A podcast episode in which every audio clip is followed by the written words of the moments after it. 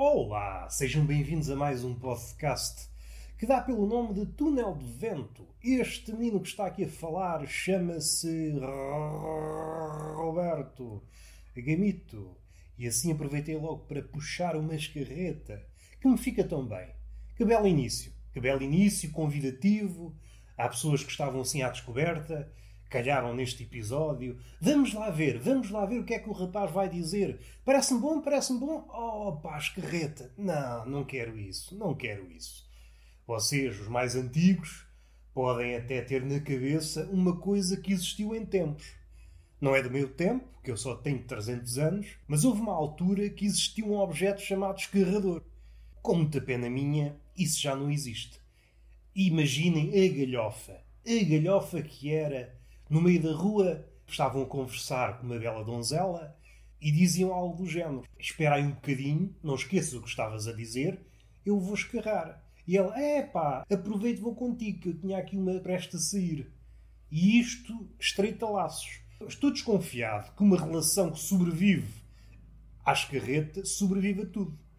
Isto são cenas que eu penso. Se é digno, é pá, duvido.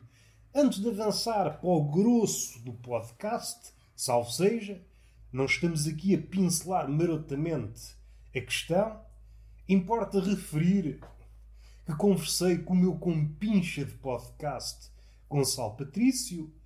Eu depois hei de colocar o link na descrição deste episódio, caso me lembre, porque eu às vezes também sou assim, digo as coisas e de seguida esqueço. Já não tinha idade para me lembrar das coisas. Se me lembrar, é pá, toda a gente faz uma festa. Se me esquecer, tem que me perdoar, que eu sou velhinho e os velhinhos merecem tudo de nós. Sobretudo distância, que eu bem vejo nas redes sociais. Ai, os velhinhos, ai, os velhinhos. Na vida real, pontapé nos velhinhos.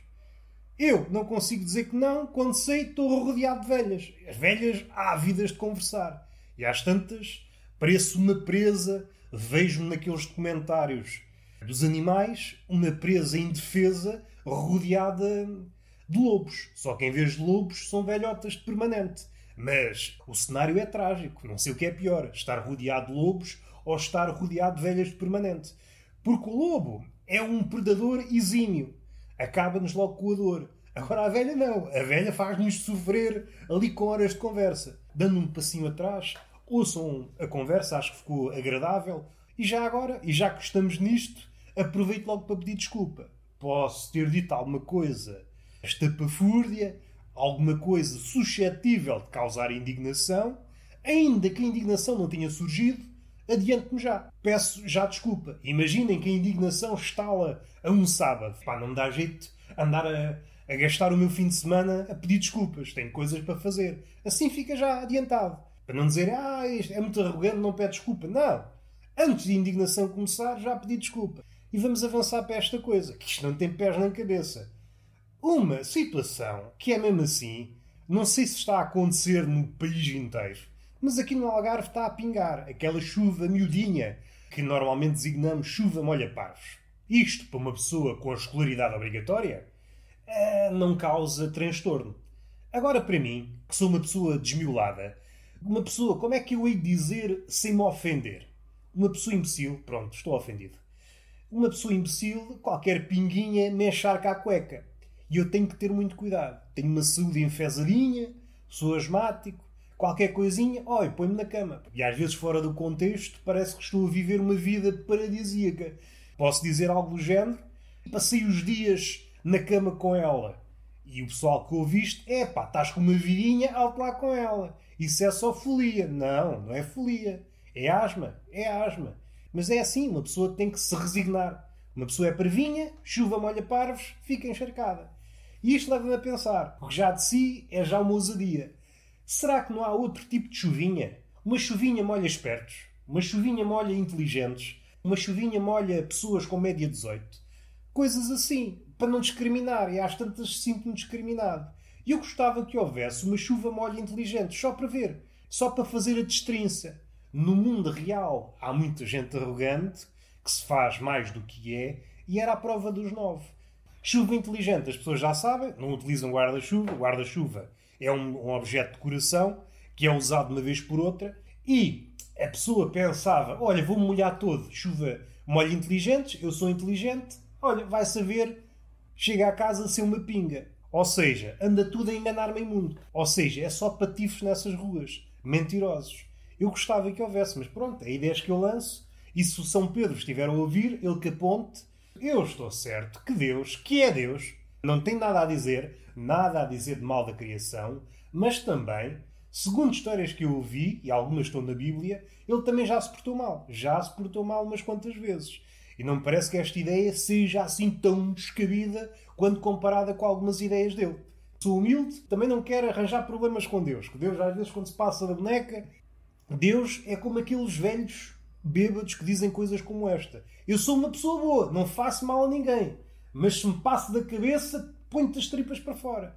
Que é logo este salto. Pessoa de bem, um bocadinho de confusão. Tripas para fora.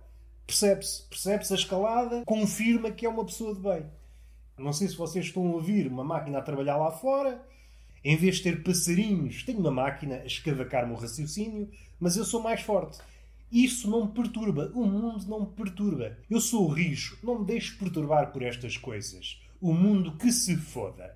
Falando do mundo. Mas coisas assim, vamos dar uns lá mirés, vamos dar uns lá mirés. O mundo está assim um bocadinho maluco. E não vou falar do Trump e de ter apanhado Covid. O Trump estava mesmo a precisar da Covid para ser falado. Coitadinho do homem, ninguém fala nele. Coitadinho, coitadinho. Às tantas, utiliza a técnica do Zé Maria do Big Brother. Faz coitadinho para subir nas intenções de voto. Se hoje toda a gente tem uma conspiração, eu não posso ter. Só o que faltava. E não se metam com ideias. Ah, isso é estúpido. Calma aí. Isso nunca foi impedimento para ninguém. Vou olhar o mundo com olhos de ver, que é uma expressão engraçada. Há pessoas que olham o mundo com olhos de cheirar. Mas cada um é como cada qual eu não estou aqui para criticar. Então, o que é que temos no mundo? Coisas a acontecerem, coisas bonitas. Os indianos, os hindus, estão a perseguir os muçulmanos. Os paquistaneses, os muçulmanos, estão a perseguir os hindus. Na Nigéria, estão a perseguir os cristãos. Tudo muito bonito porque há aqui um jogo de contrastes. Eu persigo-te a ti e tu persegues-me a mim. Tudo muito bonito.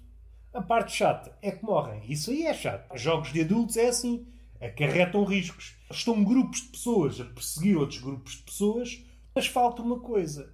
Ainda não apareceu um grupo de boas zonas radicais que se decidam a perseguir gordalhufos e feios.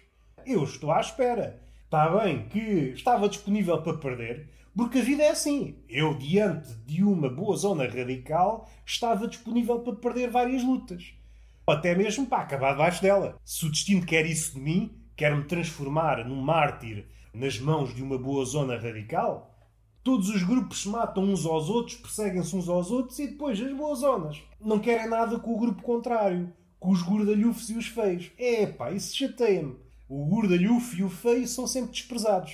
É uma discriminação e é uma discriminação muda. Ninguém quer saber. Discrimina, mas nem falam. Se fosse uma boa zona a falar, é a gordalhufo de um cabrão, uma pessoa pelo menos comunicava. Assim não. Não quer saber e nem sequer dialoga. É chato.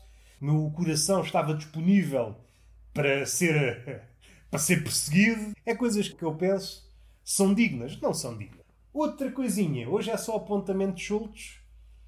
Porquê é que os cães cheiram cu às pessoas? Não me oponho a que eles cheirem o cu uns aos outros. Isso é cenas lá entre os cães, não me oponho. Agora, quando é um cão a cheirar o cu a uma pessoa, aí levanta-me várias questões. Levanta-me. Ficam questões eretas, tumefactas. Então, mas será que o cão não consegue discernir uma pessoa de um cão? Cheira-me o cu, é pá, tu parecias-me um cão, desculpa lá. Porque às vezes o cão faz isso cheira com uma pessoa e depois olha para a pessoa. Como se pensasse, é pá, enganei-me. E isso amargura-me. Eu tenho um coração que está disponível para abraçar a quesília, mas é o tipo de coisas que me amargura. Outra, então o cão tem um olfato apuradíssimo, segundo os cientistas, e precisa mesmo de pôr o focinho, enterrar o focinho no cu do cão ou do homem Epá, isso deixa-me assim um bocado a pensar. Não era preciso. Isso já é uma tarazinha do cão. E é por estas e por outras, quando eu vejo um cão a aproximar-se do meu rabo, largo uma bufa, que é para ele ver, ah, esse olfato agora virou-se o feitiço contra o feiticeiro. Tens um olfato bom, ui, vais sofrer com a bufa. O cão às vezes até parece que fica tonto. Sou malvado, sou, sinto-me uma pessoa má, sinto-me. Mas há ali um momento, antes de chegar a esse sentimento de malvadez, em que me sinto bem. Toma, cabrão, queres cheirar o cu, cheiras a bufa também, meu palhaço. E o cão fica a olhar para mim, assim um bocado tantã, e às vezes até sai a ganir. Quando é aquele cheirinho de couve de Bruxelas, uma pessoa teve ali a maturar o fedor nos intestinos, o cão, ui, até me dá fraqueza. Vamos respirar fundo, até fica de patas para ar, como se fosse um escravelho. Vamos respirar fundo. Cenas que eu penso. Uma coisa que me irrita. Eu sou muito dado a irritações. Aqueles que acompanham o podcast sabem que eu sou uma pessoa muito dada a irritações. Há uma coisa que me irrita desde sempre. Eu nasci logo com esta irritação na cabeça. Que é pessoas que estacionam à frente de garagens. Não é uma coisa nova. Segundo sei, é uma coisa que já, já tem uns anos. Acho que não apanha ninguém desprevenido. A esta altura do campeonato, já toda a gente sabe, ou devia saber, que não se deve estacionar à frente de uma garagem. E mais a mais, quando há espaço com fartura para estacionar. É nestas alturas que eu tenho pena de não ser rico. Há pessoas que gostavam de ser ricas para ter grandes casas, grandes carros, viajar, fazer 30 por uma linha. Eu não, era apenas para isto.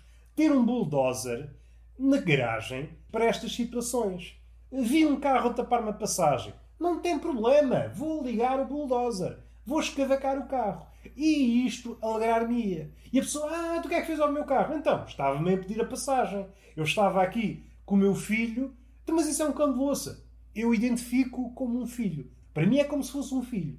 E há 15 anos que o tenho. Uma ligação muito bonita. Ele estava a sentir-se mal. Nós temos uma relação muito próxima. Ele nem precisa me dizer nada. E eu, olha, tenho que partir daqui para o hospital. O único veículo que tenho é o bulldozer. Você estava-me a empatar a passagem. Acho que pondo as coisas na balança, o que é que importa mais? O seu carro ou a vida do cão de louça? Pois, nem me diga nada. Isto sirva de lição. Eu não lhe quero dizer mais nada. Não lhe quero dizer mais nada. Acho que você compreendeu. Eu ontem cheguei a casa, não é que eu quisesse tirar o carro da garagem, mas estava um carro à frente da minha garagem. É o tipo de coisas que me faz logo mexer as tripas. Faz logo, ui, ui, ui, ui, ui. É aquele tipo de coisa. Se eu visse a pessoa que estacionou, dava logo merda. Dava logo merda. Eu sou uma pessoa muito civilizada, mas este tipo de coisas não tenho paciência. Já tiveram tempo para perceber que não se estaciona à frente de uma garagem? É a manifestação do comportamento que graça em Portugal, que é o meu tempo é muito mais importante que o teu. O que eu tenho a fazer é muito mais importante que a tua vida. Por isso, eu estaciono onde quiser, porque isso facilita a minha vida. Agora, se for da vida a meia dúzia, é pá, quer lá saber disso. E isso mexe-me com as tripas. É das poucas coisas que pode dar aso a sopapo.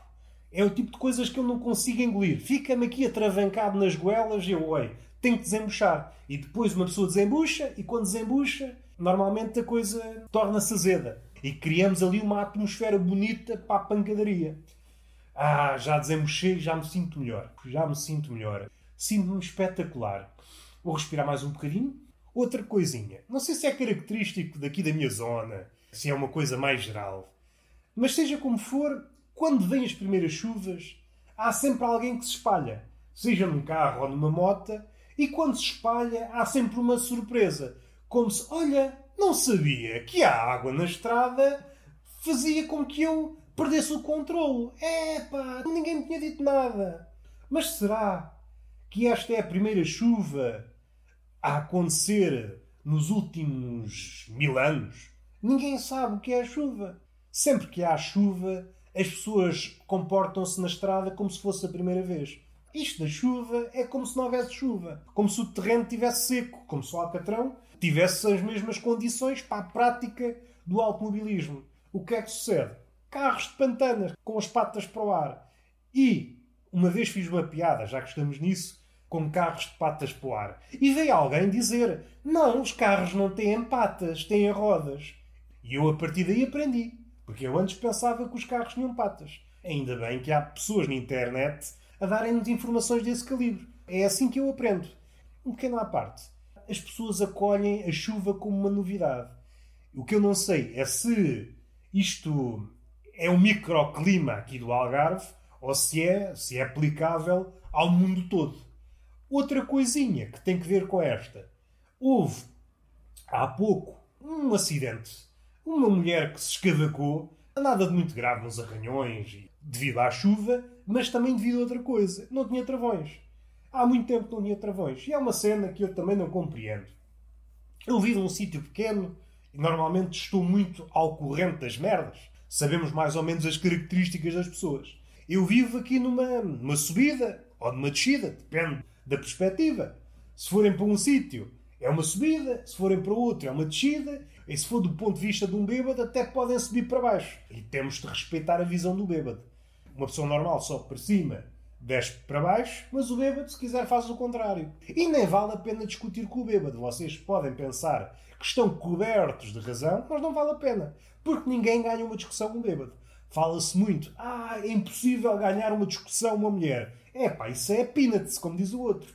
Ganhar uma discussão ao bêbado, uh, isso aí é que é uma discussão de nível hard. Vocês perdem a vida e se forem um gato perdem sete vidas. É impossível vencer um bêbado numa conversa. Ele vive noutro mundo. Ele vive noutro mundo e lá as regras são diferentes. E nós temos que respeitar. É o melhor. Mas voltando a essa mulher, mostrou-se surpresa de derrapar, cair, escavacar os joelhos. Não tens travões. Está o piso escorregadio. O que é que estavas à espera? Não, o que é que estavas à espera? Estavas à espera de começar a levitar? Os travões, parecendo que não, de vez em quando de vez em quando facilitam. Neste caso, até podiam não facilitar, podia derrapar e lá ia ela. E eu fico espantado com a surpresa das pessoas. É pá, até agora fui cair e não tinha travões. É, como é que isto foi acontecer? Isto dá-me vontade de rir durante duas semanas. E foi o podcast possível. Se foi grande coisa, é pá, não sei se foi, não sei se foi, mas nós temos que lidar com isto. Até acho que fica mal estar aqui a ostentar coisas bonitas, coisas felizes, quando a vida nos diz o contrário. Se vocês querem coisas genuínas, de vez em quando tem que haver estes episódios tristes. Tristes na sua, na sua feitura, não no tema. Foram temas que produzem galhofa. Agora, a forma como foram tratados é triste. Porque a vida é isto, a vida é muito triste. E nós não podemos ter ilusões. Quanto mais ilusões temos, mais suscetíveis estamos de cair em esparrelas. Batem-nos à porta, e querem vender um colchão. Nós, se formos ingênuos, compramos. Beijinho nessa boca, que vocês adoram, beijo na boca. Sobretudo agora, que é muito difícil, as pessoas são esquivas, estão avessas ao toque e vocês estão a necessitar. Vocês, por vezes, encontram-se no quarto com um copo na mão, com duas pedras de gelo, por exemplo, pode ser duas pedras quaisquer, mas duas pedras de gelo, e a pensar na vida e a pensar naquilo que vos faz falta. Faz-vos falta dinheiro, mas faz-vos falta, sobretudo, beijo na boca. E é aqui que eu tento colmatar as vossas necessidades, dentro das minhas capacidades, é evidente. Se vocês quiserem uma saca de beijo na boca, isso aí não. Isso aí já são outros preços. Eu dou aqui um beijinho na boca para a amostra. Vamos lá ter calma. Vocês devem ter uma dieta equilibrada, um beijinho, uma palmada, um abracinho, uma dieta equilibrada. Não podem só comer beijos na boca, senão às tantas o vosso nutricionista diz: o meu paciente não pode encher o cu de beijo na boca. E eu pergunto: então, como é que é? A conversa morre aí. E palmada pedagógica numa das nádegas. Até à próxima.